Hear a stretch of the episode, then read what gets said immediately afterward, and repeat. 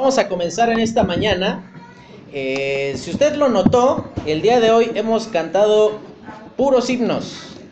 Eh, los himnos son igualmente valiosos que cualquier otra alabanza que comúnmente entonamos los días domingos aquí.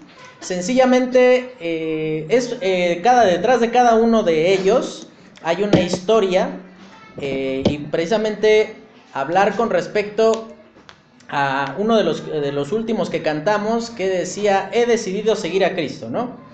Y muy rápido le cuento la historia. Eh, en, un pueblo ahí en lo recóndito de la India, eh, llegó un misionero, comenzó a predicar del Evangelio y eh, pues era un, lugar bastante resistente al mensaje del Evangelio de tal manera que eh, solamente de toda la población en medio de la cual él, estaba, una sola persona, después de eh, un año de predicar ahí el Evangelio y de muchas dificultades que se habían presentado, había eh, tomado una decisión por Cristo, ¿no?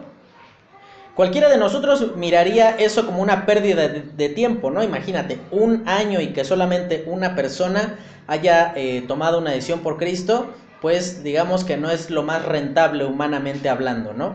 Sin embargo, eh, pasó el tiempo, este misionero este, eh, es muerto eh, por estas personas que estaban ahí en ese lugar y toman al, al único creyente que había en ese lugar y le dicen, mira, contigo vamos a ser un poco más condescendientes, pues porque tú eres uno de nuestros hermanos. Así que, este, pues tienes dos opciones. Eh, o niegas esto en lo que dices creer, te retractas por completo, o toda tú y toda tu familia va a morir. Y este hombre, en medio de, todo ahí el tumulto que había, él comenzó a cantar justamente lo que veíamos ahí. Y por eso la, la, letra es tan sencilla porque estaba en medio de que estaban a punto de matarlo. Y él solamente decía, he decidido seguir a Cristo y lo repetía continuamente, he decidido seguir a Cristo y después decía, no vuelvo atrás, no vuelvo atrás. Pasado eso, dijeron, bueno, pues vamos a ver si te ablandas un poquito. Y tomaron a sus hijos eh, y los mataron enfrente de él, ¿no? Y por esa razón la, la siguiente estrofa dice, si otros vuelven, yo sigo a Cristo. Y después decía, no vuelvo atrás, no vuelvo atrás. Decían, bueno, pues ahora le toca a tu esposa. Y este, pues también la esposa es muerta y eh, él cantaba, el rey de gloria me ha transformado, no vuelvo atrás, finalmente el hombre es muerto. Pero el impacto de la fe de este hombre fue tan grande que pasado un tiempo, las personas comenzaron a notar y, y ellos mismos se preguntaban, esto debe de ser o una de dos, o este hombre estaba loco para morir por una mentira, o esto debe de ser verdad, que estuvo dispuesto a entregar su vida a causa de algo tan superior, tan maravilloso. Y pasados más o menos dos, tres meses después de que este hombre murió, eh, eh, se, comenzaron ahí las personas a, recordar lo que les habían compartido. Muchos de ellos se convirtieron y ahí se fundó una iglesia, una iglesia que perdura hasta el día de hoy, desde hace aproximadamente 400 años atrás. Pero esto nos lleva a pensar, evidentemente hermanos, en la autenticidad de en aquello en lo cual hemos creído. Eh, vamos, a hablar en, vamos a hablar en esta mañana con respecto a algo que puede ser a lo mejor un tanto un juego de palabras, pero vamos a hablar, es una pregunta. ¿Crees que crees? ¿Verdaderamente es auténtico aquello en lo cual nosotros hemos creído o decimos que creemos? ¿no? Abra su Biblia, por favor, libro de Marcos, capítulo 9. Marcos capítulo 9. Y vamos a estar estudiando en esta mañana desde el versículo 14 hasta el 29.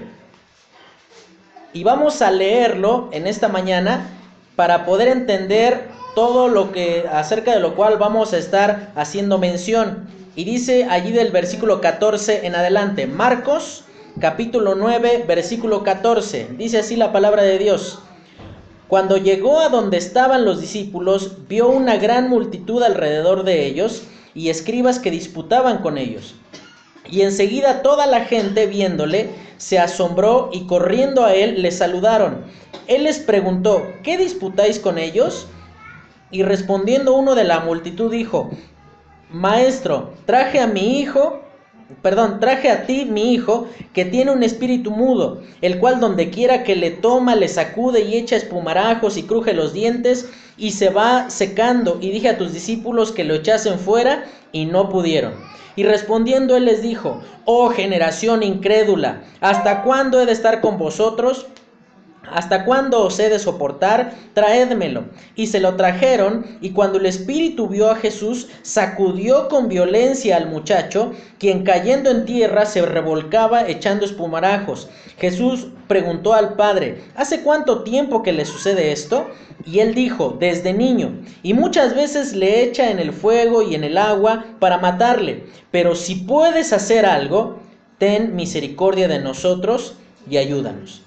Jesús le dijo, si puedes creer, al que cree, todo le es posible. E inmediatamente el padre del muchacho clamó y dijo, creo, ayuda mi incredulidad. Y cuando Jesús vio que la multitud se agolpaba, reprendió al espíritu inmundo diciéndole, espíritu mudo y sordo, yo te mando, sal de él y no entres más en él. Entonces el espíritu, clamando y sacudiéndole con violencia, salió y él quedó como muerto, de modo que muchos decían, está muerto.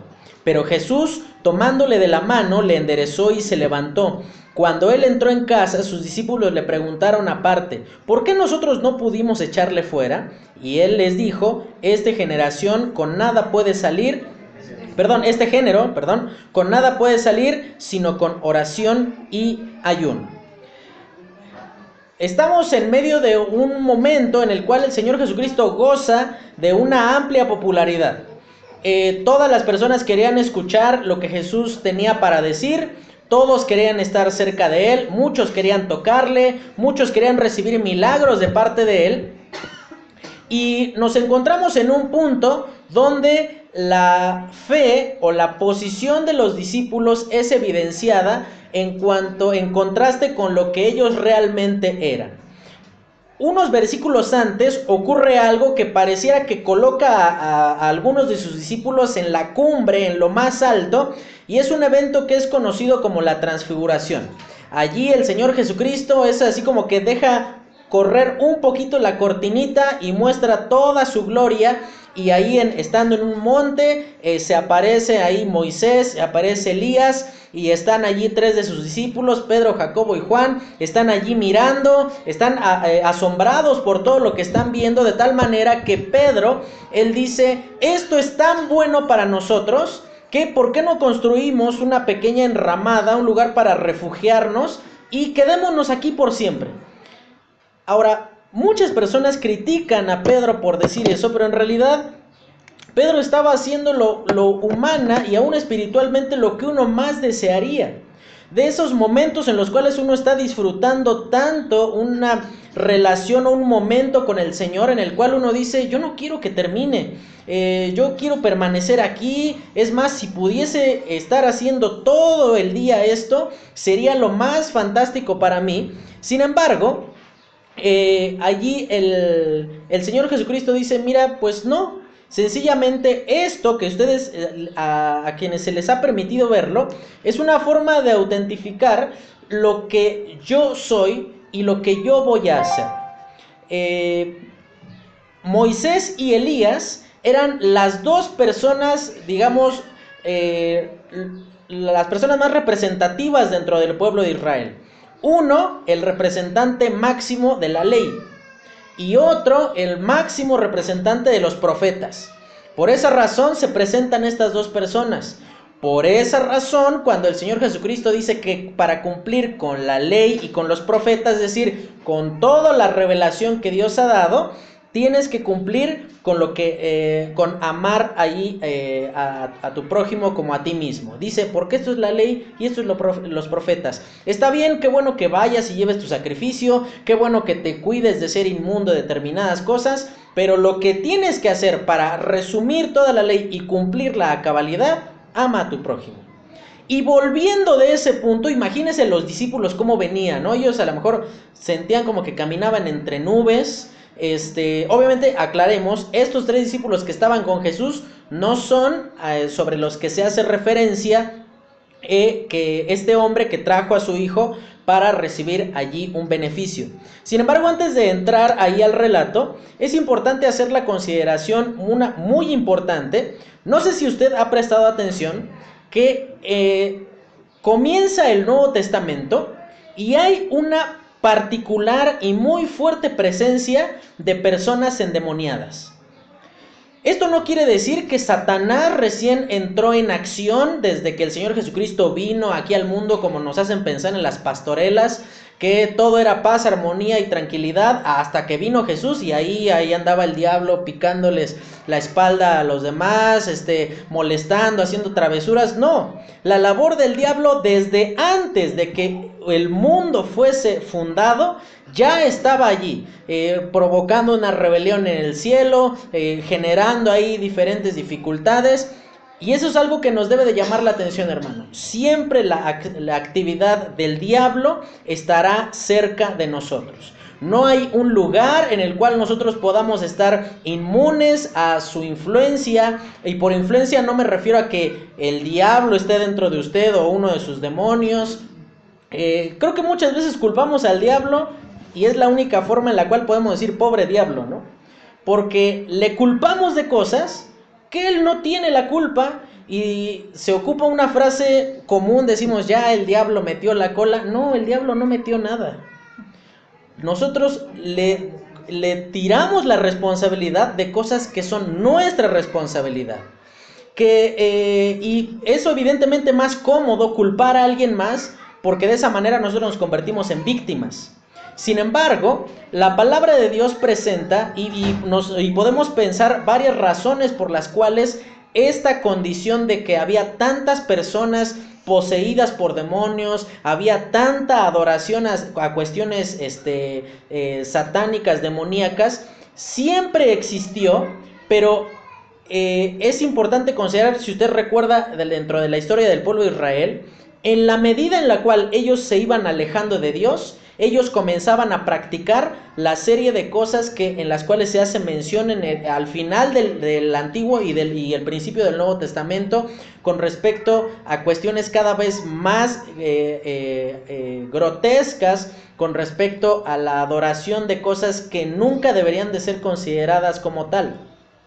Y la primera razón que podemos considerar por qué había tantas personas en esa condición es pues porque evidentemente el, pueblo de Israel estaba abandonando la palabra de Dios y también eran ignorantes de ella. Imagínense, haga un comparativo en el tiempo en el cual estaba Moisés entre el pueblo de Israel Prácticamente cualquiera conocía la ley, cualquiera sabía cuáles eran sus obligaciones y lo que ellos debían de hacer para agradar al Señor.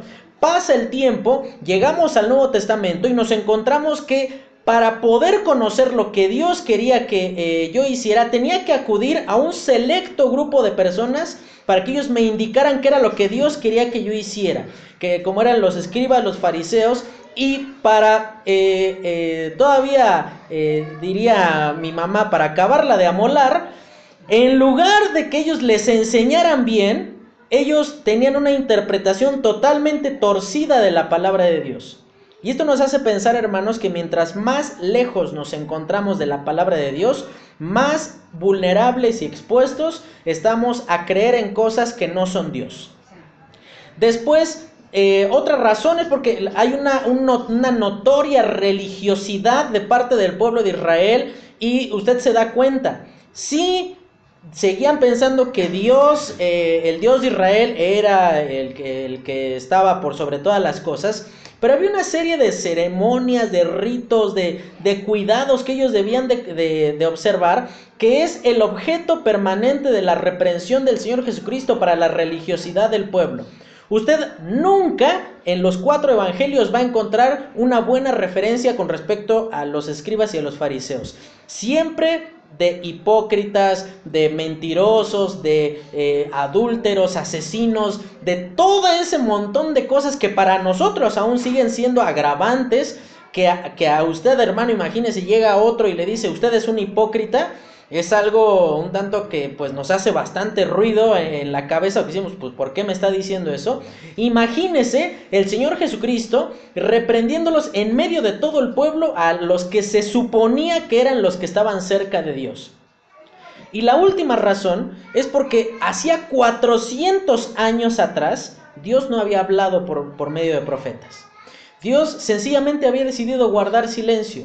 Y las últimas palabras que Dios había proferido por medio del profeta Malaquías habían sido de reprobación y de reprensión para su pueblo. Las últimas palabras literalmente del Antiguo Testamento termina diciendo así, no sea que venga yo y los destruya. Así termina el Antiguo Testamento.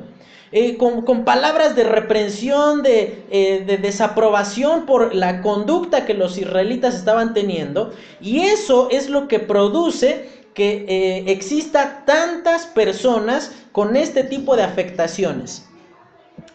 Y llegamos a ese punto donde nosotros tenemos que hacer una confrontación, una, una comparación con respecto al creer que Dios aprueba y un tipo de creer o un tipo de fe que menciona la palabra de Dios que no produce beneficio alguno.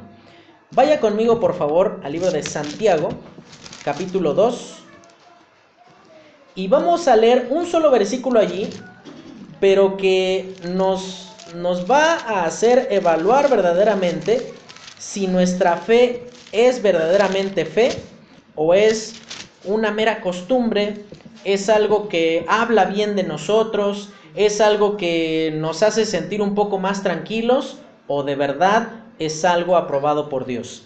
Dice el capítulo 2 de Santiago, versículo 18, dice, pero alguno dirá, tú tienes fe y yo tengo obras.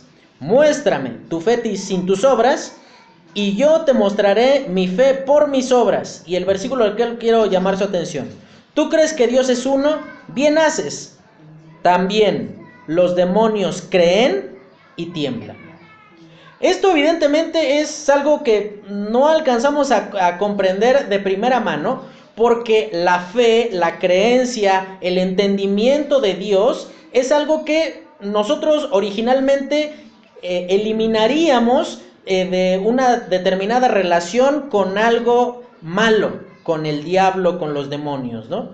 Sin embargo, aquí dice que los demonios también creen. Eso entonces nos lleva a un, a un conflicto porque decimos, pues, ¿en qué soy distinto yo a un demonio en cuanto a mi fe? Si él también puede creer, y él también hace algo, porque no nada más dice que cree y se queda así, sí, dice que cree y tiembla. Es decir, lo lleva también a una acción. Está hablando de mostrar la fe por las obras. Ahí están las obras del demonio. Tiembla. ¿Cuál es la diferencia entre la fe que se menciona aquí de los demonios y una verdadera fe aprobada por Dios? La palabra fe, la palabra creer, perdón, que se ocupa justamente en este versículo, eh, la, la primera palabra dice, tú crees. Esa palabra creer denota una confianza en una sola cosa. Por eso dice, tú crees que Dios es uno. Tú confías, tú aseveras, colocas toda tu, seguridad en que Dios existe y, que es una y solamente hay un Dios y no hay nadie más fuera de él. Ahí el mismo autor le dice, haces bien. Estás en lo correcto. Sin embargo, si esa confianza no te lleva a hacer algo más que solamente sentir confianza, déjame decirte que un demonio está por encima de tu fe porque él por lo menos tiembla. Porque él no es objeto de salvación, no es que él dice, ah, yo confío en Dios. La segunda palabra que se ocupa en el versículo 19, que dice creen, da a, a entender el concepto de que los demonios reconocen la existencia de algo y es totalmente diferente. El demonio solamente dice, sí, Dios está allí y porque Dios está allí, pues me da miedo que esté allí, por eso tiemblo. A diferencia del que dice, debido a que solo hay un Dios y debido a que eh, solo Él puede satisfacer lo que mi alma necesita, por eso coloco mi confianza en Él. Esa es la diferencia. Y esa es la diferencia que el Señor Jesucristo va a tratar de llevar a las personas del relato en el cual leíamos hace un, hace un momento. Decimos que los demonios creen y tiemblan porque perciben, reconocen la existencia de algo. Y sabe hermano, muchas veces nuestra fe es de ese modo. Nosotros sencillamente aseveramos y no negamos la, existencia de, de, Dios, su poder, su veracidad, su fidelidad, su suficiencia. No, no, no somos blasfemos, es decir, no, no decimos, a Dios tú qué, o sea, ¿qué vas a, a, tener control sobre estas cosas? No, no, no somos tan insolentes en ese sentido, ¿no? Pero solamente, eh, tristemente, nuestra fe se queda en el punto de decir, ah, pues Dios, ahí estás. Qué bueno que sé que ahí vas a estar siempre para mí.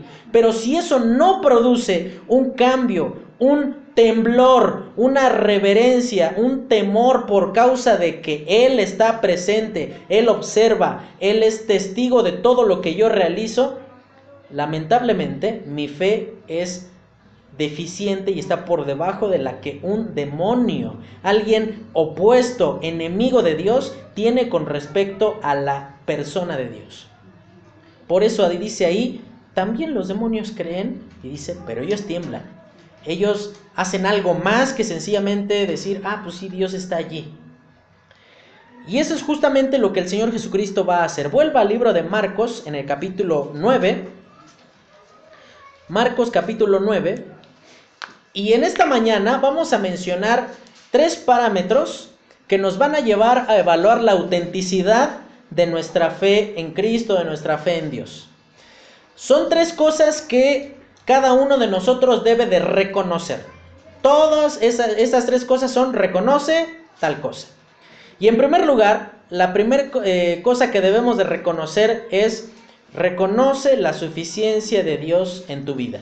Versículo 14 eh, dice, cuando llegó a donde estaban sus discípulos, vio una gran multitud alrededor de ellos y escribas que disputaban con ellos. Y ellos vienen bajando, recuerde de dónde vienen, vienen bajando del monte de la transfiguración, vienen de, eh, como diría Enrique Iglesias, de una experiencia religiosa casi casi, vienen gozando algo maravilloso, vieron a Moisés, vieron a Elías, vieron la gloria del Señor Jesucristo. ¿Qué más podían pedir? Ellos, digamos, venían con la confianza a tope y se encuentran en medio de una disputa con los escribas y pensemos un poquito cómo habrá sido el diálogo, ¿no? Ellos van a decir, no, pues ustedes dicen que eh, tienen la verdad y vean, no pudieron resistir a esto y hagamos una mención con respecto a cuál era la creencia de los judíos con respecto a los demonios, ¿no? Evidentemente, y estaban en lo cierto, pensaban que cualquiera que se encontraba en esa condición estaba en una separación total de Dios. Ellos entendían que Dios no podía tener relación con alguien que estaba en esas condiciones. Y es verdad, tenían razón. Pero ellos consideraban que quienes se encontraban en esas condiciones era a causa de un pecado muy grave, lo cual ahí ya genera una distorsión de la verdad, porque no es que hay pecados más graves que otros, hay pecados más públicos que otros. Esa es la única eh, diferenciación que cada uno de nosotros puede hacer con respecto al pecado. Por eso nos avergonzamos más. Nos avergonzamos más cuando un hermano de la iglesia, por ejemplo, nos ve este, ahí saliendo de un bar donde pues uno dice, pues, ¿qué hace ahí adentro el hermano?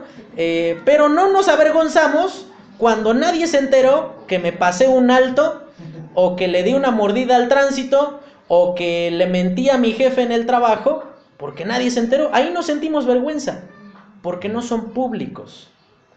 Los eh, escribas que se mencionan aquí, ellos pensaban que dependiendo la gravedad del pecado que habías cometido, era entonces la condición pública espiritualmente en la cual tú te encontrabas. Y si tenías un demonio dentro tuyo, era porque te habías mandado un gran pecado, que eras, o sea, eras un insolente contra Dios en absoluto, ¿no?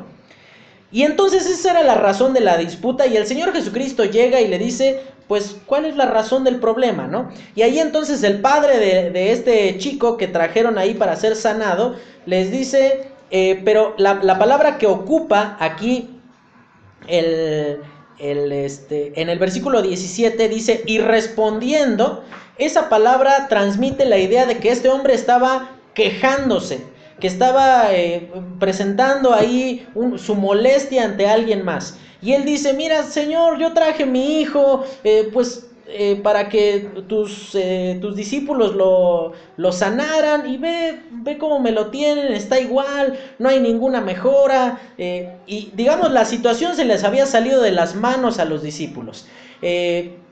Ellos supongo que habrán eh, querido decir, bueno, pues así como hace el maestro, hagámoslo nosotros.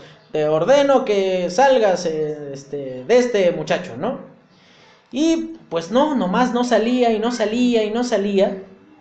Eh, sin embargo, aquí tenemos que considerar, hermanos, y esto no es un llamado y es algo que también entendemos y lo hacemos saber, nosotros creemos, sí, que todavía el diablo se manifiesta de estas formas en el tiempo presente. Sin embargo, no hay ninguna orden en la palabra de Dios a que usted vaya y ande reprendiendo demonios por todos lados. Como imagínese, eh, mete la llave a la puerta de su casa y se rompe la llave. ¡Ah, el demonio está aquí adentro!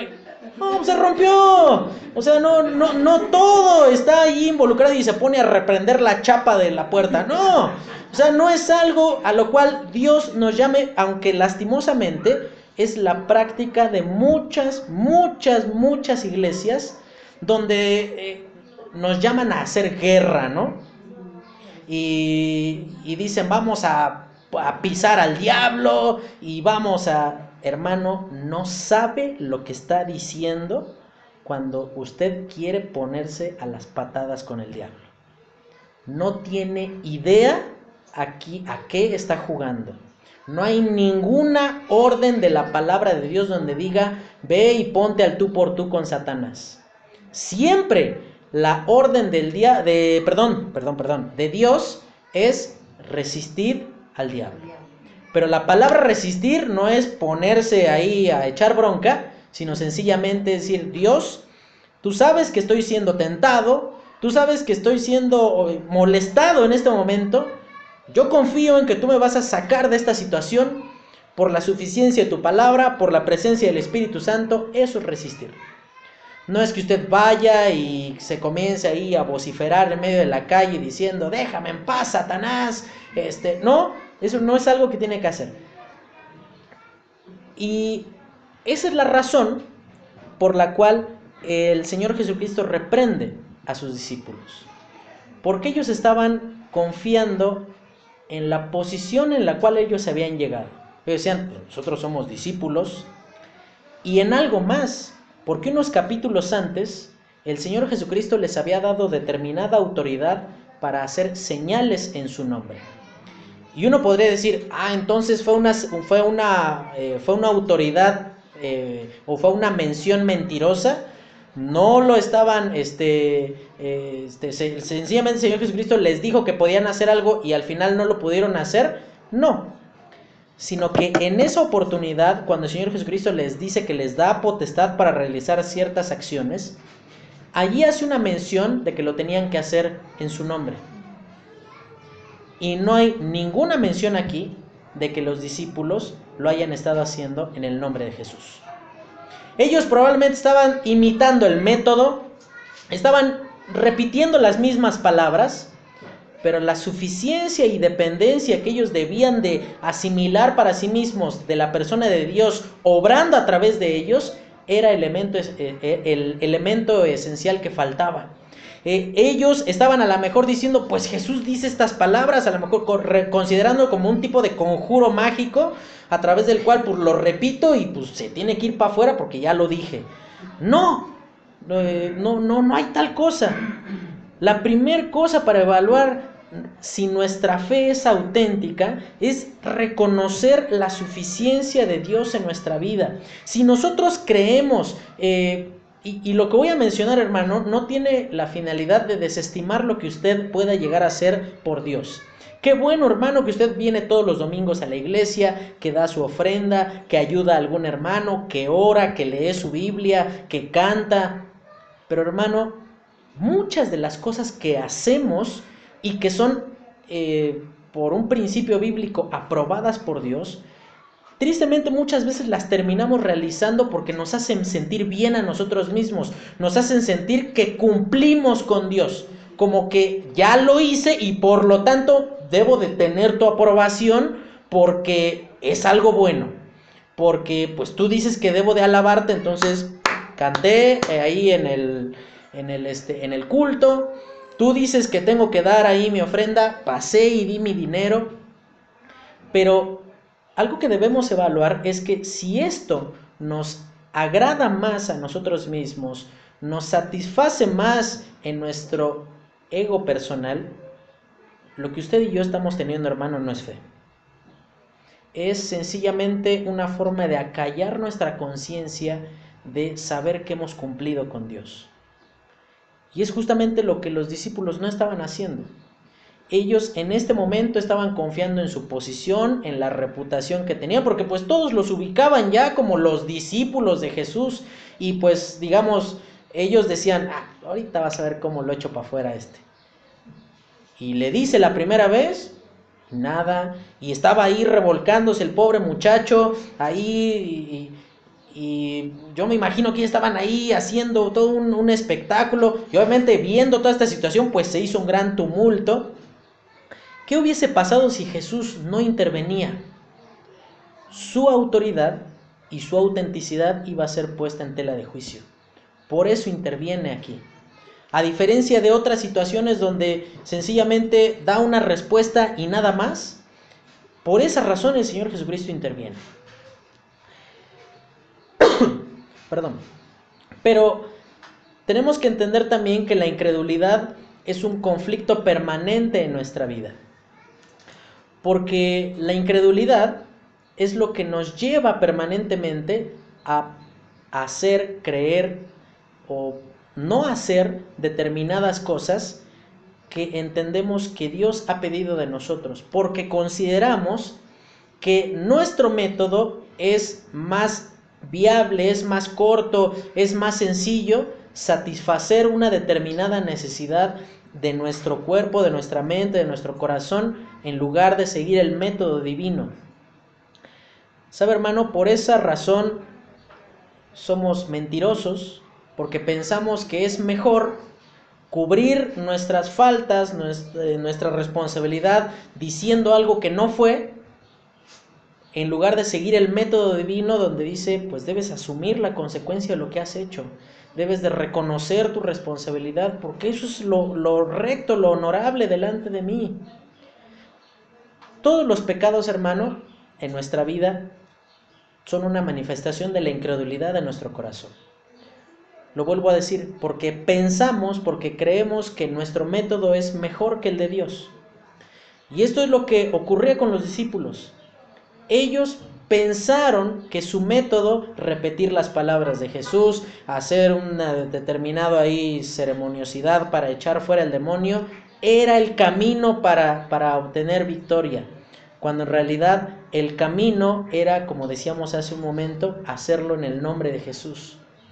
Y por esa razón obtienen una reprensión muy fuerte. Dice, oh generación incrédula, y ahí hace una pregunta sin necesidad de querer obtener una respuesta, sino es eh, con la necesidad de, manifestar la, la, gravedad de esa incredulidad. Dice, ¿hasta cuándo he de estar con vosotros? ¿Hasta cuándo os he de soportar? Prácticamente aquí el Señor Jesucristo estaba diciendo, ¿qué vas a hacer cuando yo no esté contigo? ¿Qué, va, qué tiene que suceder para que tú coloques tu confianza en mi método en lugar de tus herramientas. Y él finalmente el Señor Jesucristo dice, tráiganlo por favor, tráiganlo aquí conmigo. Y ahí entonces dice el versículo 20, dice, lo trajeron y cuando el Espíritu vio a Jesús, sacudió con violencia al muchacho quien cayendo en tierra se revolcaba echando espumarajos. Jesús preguntó al Padre, ¿cuánto tiempo hace que sucede esto? Y le dijo, desde niño. Vamos a pensar un poco en la triste historia de este padre.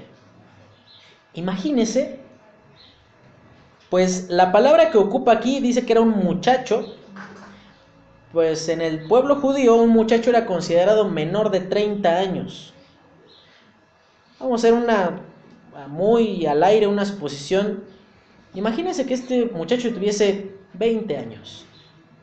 20 años viendo a su hijo revolcarse de ese modo y que no era una condición médica la que producía eso. Seguramente este hombre ya le había llevado al doctor, seguramente había eh, hecho muchas cosas, había seguido recomendaciones y su condición no mejoraba. 20 años sufriendo por la condición en la que su hijo se encontraba. Y entonces el Señor, eh, este hombre eh, narra las cosas en las cuales este hombre ha, ha, sufrido, dice, y muchas veces le echa en el fuego y en el agua, y menciona allí la finalidad lo diríamos de este modo, la voluntad del diablo para la vida de cualquiera de nosotros. Dice, para matarle. ¿Sabe, hermano? Jugar con el diablo mm, siempre tendrá este fin, matarte, destruirte por completo. Coquetear con el pecado, coquetear con situaciones pecaminosas en nuestra vida, final y tristemente nos conducirán a este resultado matar. Esta palabra matarle literalmente significa cortar toda esperanza, una finalización absoluta, no hay más. ¿Sabe? El pecado nos va a cobrar mucho más caro de lo que en algún momento quisimos pagar, nos va a entretener más tiempo del que quisimos este, estar con él, nos va a llevar más lejos de lo que quisimos ir, porque es la naturaleza del pecado infectar, enfermar, lastimar, destruir. Y si no, acuérdese de su experiencia, hermano. Acuérdese de esa vez que usted dijo, ah, nada más va a ser una vez. Y es el día que no puede dejar de hacerlo. Y, y le ha llevado a, a experiencias sumamente dolorosas, porque esa es la naturaleza del diablo, destruir, lastimar. En el diablo no va a encontrar situaciones amistosas. Como diríamos los mexicanos, no da paso sin guarache. No le va a dar nada porque sí. Siempre habrá un precio que pagar y mucho más caro del que quisimos pagar. Y termina diciendo, pero si puedes hacer algo. Y ahí manifiesta el conflicto que este hombre, un conflicto, aclaramos, natural a diferencia del conflicto que los, que los discípulos tenían, que era un conflicto con su ego, que decían, pues estoy siguiendo el método, las palabritas, el librito dice, en caso de endemoniado, uno, repita estas palabras. No, e, el conflicto que tenía este hombre era que natural, veía a su hijo sufriendo y él dice, mira, eres mi última esperanza. Por eso dice, si puedes hacer algo, y dice allí, ten misericordia de nosotros y ayúdanos. Este hombre dice, yo reconozco tu suficiencia en mi vida, reconozco tu poder, reconozco lo que tú eres, reconozco que no puedo hacer nada por mis propios medios, porque lo único que pude hacer no me funcionó. Traje a mi hijo con tus discípulos y ve cómo me lo dejaron. Está ahí revolcándose, si puedes hacer algo por mí, debido a que eres mi única esperanza, ten misericordia de mí, no me respondas conforme a lo que merezco, porque yo sé que merecería que mi hijo siga en esa condición. Pero si todavía puedes hacer algo por mí, ayúdanos. Y esa es la condición en la cual cada uno de nosotros tiene que reconocer la suficiencia de Dios en su vida. Llegar a un punto en el cual uno dice, Dios, yo ya no puedo hacer nada más yo ya probé de este modo y de este y de este y de este y lo único que comprobé no es que se me acabaron las respuestas, sino que la respuesta siempre fue una sola, pero por mi necedad decidí buscar alguna otra, pero debido a que tú eres un Dios misericordioso, ayúdame. Ayuda a que mi fe sea auténtica. Y ahí pasamos al, al segundo parámetro para evaluar nuestra fe y es reconoce que la fe y algo que golpea nuestro ego y nuestra filosofía cristiana. Reconoce que la fe no procede de nosotros. No es algo que nosotros produzcamos. La fe no es algo que habla bien de nosotros. Más bien, la fe demuestra cuán insuficientes somos. Porque fíjese lo que dice ahí, versículo 23. Jesús le dijo, si puedes creer, dice, al que cree, todo le es posible. La expresión que el Señor Jesucristo acaba de, pronunciar prácticamente diría lo siguiente. Si puedes ir en contra de tu propia naturaleza, creyendo en mis recursos, al que hace eso, puede hacer cualquier cosa. Al que reconoce que no procede de él ni mi bendición, ni mi misericordia, ni mi gracia hacia su vida. Porque yo le hago una pregunta. ¿Por qué somos salvos, hermano? Eh, entendemos que sí, por el amor de Dios, pero ¿a razón de qué podemos obtener salvación? Le hago esta pregunta. Dígame, en, en una palabra, ¿qué es lo que se necesita para ser salvo?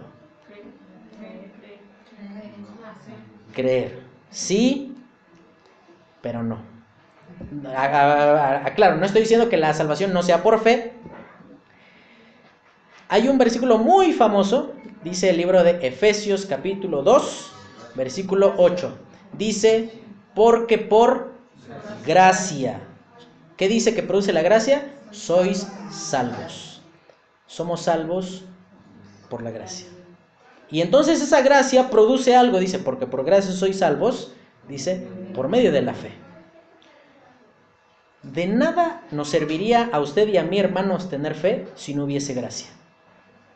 De nada serviría que yo colocara mi confianza en algo si no hubiese el medio para sustentar eso en lo que estoy confiando.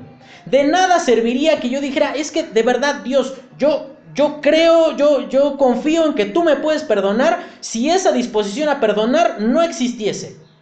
Somos salvos por la pura y suficiente gracia de Dios. Por eso dice, porque por gracia sois salvos. Y después dice, por medio de la fe. Y si no nos queda claro que la fe no procede de nosotros, continúa el versículo siguiente diciendo, y esto no de vosotros. Es decir, la fe no, la, la, hemos producido nosotros. No es que nos resultó suficientemente convincente el mensaje del Evangelio y por evaluándolo dijimos, ah, pues sí, me parece razonable, este, me parece bien, evaluando los pros y los contras, yo creo que sí, debo de creer. No, esto no de vosotros. Y dice ahí, pues es don de Dios. Es algo que Dios nos otorgó. La palabra don allí es muy, muy, muy interesante porque transmite la idea de cuando el rey llegaba a un lugar y muchas personas se acercaban allí a pedir su favor, entre ellos muchas personas pues eh, en miseria absoluta. Y el rey, siempre que visitaba un lugar, extendía su cetro y él decía, a ti, a ti te doy lo que me estás pidiendo. No podía hacer nada para ganar ese beneficio porque era un miserable. No podía hacer las cosas suficientemente agradables para asombrar al rey porque pues el rey vivía en medio de, en, otra esfera, en, otro medio. No, no, podía este, impresionar al rey. Sencillamente lo que podía hacer esa persona miserable era acercarse al rey y decir, esto es lo que pido, esto es lo que quiero. Y el rey sencillamente no lo conocía, sencillamente extendía su cetro y dice, a ti te doy lo que me estás pidiendo. La fe, hermano, no procede de nuestra buena voluntad, procede de que la gracia de Dios, en medio de nuestra mente que éramos enemigos de Dios, eh, porque piensen lo siguiente, dice en el libro de Tito capítulo 3, dice, nos salvó no por obras de justicia que nosotros hubiésemos hecho. Dice, si la cosa de salvarse de ir al infierno hubiese sido por ser bueno, pues seguramente nos hubiera llegado tipo un, algo así como un pliego petitorio del cielo, donde nos dijera, ah, tienes que hacer esto, esto, esto, esto, esto, esto, y ahí entonces vas a eh, eh, ganar la entrada. Si hubiera ahorrado la muerte de su hijo, pero porque no había otra solución a nuestro pecado, Por esa razón el Señor Jesucristo tuvo que morir. Y debido a que no lo pedimos, porque ¿quién de nosotros o quién de las personas contemporáneas al Señor Jesucristo, quién de ellos pidió que viniera ahí alguien para, para perdonarles? Nadie. Él sencillamente vino porque por su pura gracia Él así lo quiso hacer.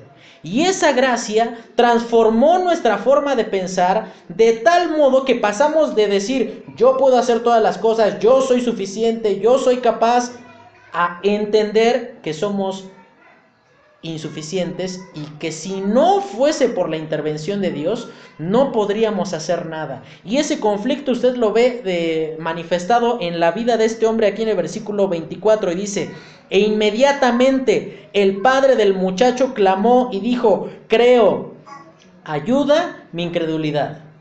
Aquí este hombre le está diciendo a Jesús, tú sabes que quiero creer, Tú sabes que, que, es mi deseo colocar mi confianza en esta solución que tú este, puedes ser para la vida de mi hijo. Pero debido a mi naturaleza no lo puedo hacer. No puedo ir en contra de lo que yo soy. De pensar que, y, si no lo sana, o y, qué va a hacer para, para, para librar a mi hijo. Lo que él tenga que hacer no es mi asunto. Lo que debe de suceder dentro de mí sí es mi asunto, de pedir a Dios que haga esa transformación de tal modo que por su pura gracia yo pase de pensar que, bueno, pues hay que seguir un determinado método para obtener éxito a reconocer que la fuente de la bendición, de la satisfacción, de la sabiduría está en Dios y no hay más. Por esa razón es reconocer que nada bueno procede de nosotros, hermano. O muéstreme usted, porque yo todavía no la encuentro, una descripción conveniente o favorable al hombre sin Cristo. No la hay. O muéstreme una cosa buena en su vida que haya ocurrido sin la intervención de Dios en ella. No la hay. Por esa razón tenemos que considerar y reconocer para que nuestra fe verdaderamente sea auténtica, no es que nosotros, como cuando uno compra un carro, que uno pague el enganche y ahí va pagando las mensualidades, no es que nuestra fe obtuvo la atención de Dios y Él entonces nos perdonó. No.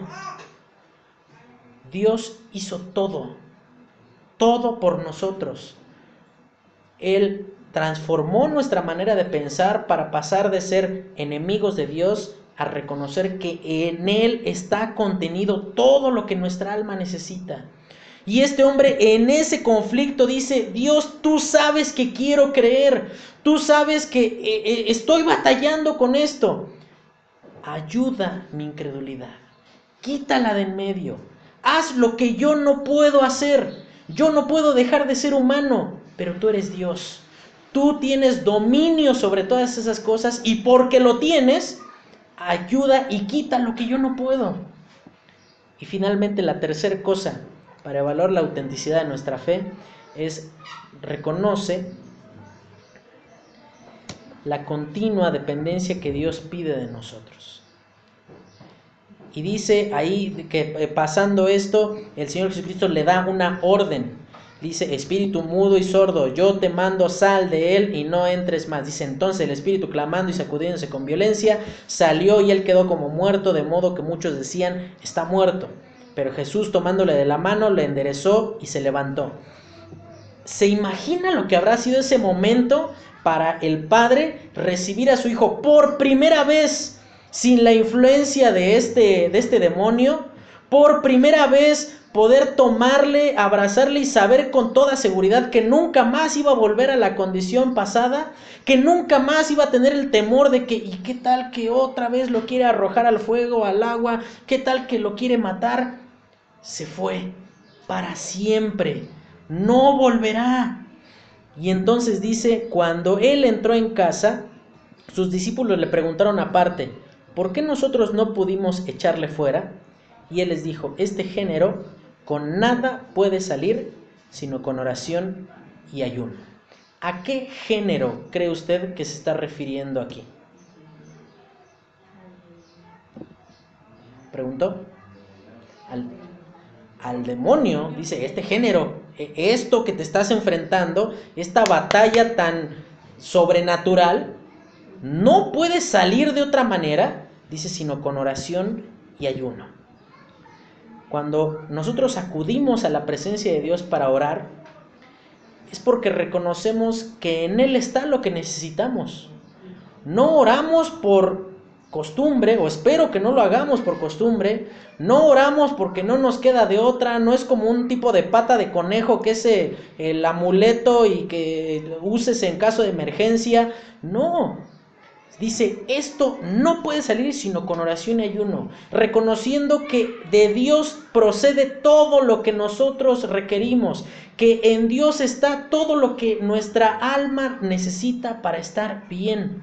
Y el Señor Jesucristo le dice a sus discípulos, en eso se equivocaron ustedes, porque confiaron en algo más, por más que haya estado relacionado conmigo, en lugar de confiar en que yo soy el que puede realizar las cosas. Reconocer la dependencia continua que, eh, que Dios pide de cada uno de nosotros. Y sabe, Dios nos pide que oremos y que realicemos diferentes asuntos en nuestra vida no para maltratar y humillar nuestra humanidad, sino con el objetivo de que cada uno de nosotros tenga permanentemente en claro quién es Dios y quiénes somos nosotros. El Señor Jesucristo le dice, esto no va a salir, no vas a obtener victoria contra el pecado, no vas a tener transformación en tu vida, sino única y exclusivamente a través de la dependencia y de la suficiencia que por medio de mi palabra puede, puedes tener victoria contra eso. Es muy bueno, hermano, leer este tantos días con propósito y que uh, qué bueno que lo pueda hacer, hermano pero nada puede y debe ni debe reemplazar la relación que cada uno de nosotros tiene con la escritura. Si tenemos más relación con lo que determinado escritor dice en lugar con el divino escritor dice, evidentemente estamos mal. Y es muy bueno leer, es mejor que nada, es muy bueno leer un determinado libro cristiano, hermano, pero si eso es la base de su fe, sería muy bueno que la base de nuestra creencia sea la escritura que fundamenta lo que escribió el determinado hermano. ¿Sabe? Por eso es continuamente requerido de nosotros este tipo de cosas. Orar y reconocer que de Dios procede todo lo que nosotros somos. Y sabe, orar no tiene como propósito hacerle algo así como tipo eh, manita de, puerco a Dios, de, doblarle la mano hasta decir, bueno, sí, ahí está lo que pedías, sino tiene como propósito cambiar nuestro corazón. Por eso dice ahí cuando el Señor Jesucristo le enseña a orar a sus discípulos, dice que así como tu voluntad es hecha en el cielo, hazla aquí en la tierra. Ayuda a que mi corazón sea transformado de tal manera, Dios, para que cuando yo pida algo, pida lo que tú quieres que pida. Y si llego a pedir lo que no quieres que yo haga, ayúdame en el proceso a entender que no tengo que seguir orando de ese modo. Es como imagínese que una persona que se dedica a robar pide que Dios bendiga su trabajo. Pues es, es incoherente, es absurdo, Muchas veces nosotros, hermano, pedimos bendición sobre cosas que Dios no puede bendecir. Sobre una relación que desde el principio usted sabe que está mal, que no debió iniciar, pero usted pide que, ay Dios, pues que te conozca como Salvador, nada más le falta eso, pues nada más le falta todo. Ay Dios, bendice mi trabajo, pues sí, tengo que hacer un par de chanchullos para que prospere, pero pues después yo me pongo a mano, yo ofrendo bien fuerte cuando tú me bendigas. Dios no necesita de, de, eso de nosotros, hermano. Esa dependencia, más que Dios buscar nuestra insistencia, busca ese cambio en el corazón que solo ocurrirá cuando nuestra fe sea auténtica y cuando entendamos lo que dice ahí el versículo 23. Al que cree, todas las cosas le son posibles. Al que coloca su confianza en mí como su única y suficiente esperanza, ese puede hacer todo. Y no porque sea todopoderoso, no porque sea una fórmula mágica, sino porque debido a que está confiando en mí, va a pedir y va a querer hacer lo que yo quiero que haga. Por eso va a poder hacer todo. Vamos a orar y vamos a pedirle a Dios que podamos pedir como Él quiere que pidamos que podamos descansar en la suficiencia de su propósito y en su control de todas las cosas para que de esta manera podamos obtener bendición y victoria para ser agradables a Él. Señor, te agradecemos por tu palabra, por la forma en la que tú nos enseñas. Gracias, Señor, porque eres bueno, porque eres fiel, porque no necesitamos nada más en esta vida, sino solamente a ti. Te queremos pedir, Señor, que tú nos ayudes en este conflicto permanente que tenemos con nuestra humanidad al no querer confiar en tu suficiencia. Ayúdanos, Señor, a permanentemente en cada ámbito de nuestra vida reconocer que eres tú bendiciendo nuestra vida y no nuestros méritos, no nuestra capacidad, sino tu pura gracia produciendo cosas buenas en nosotros. Ayúdanos Dios a vivir de esta manera y a entender que separados de ti no podemos hacer nada. Te lo pedimos en el nombre de Cristo Jesús. Amén.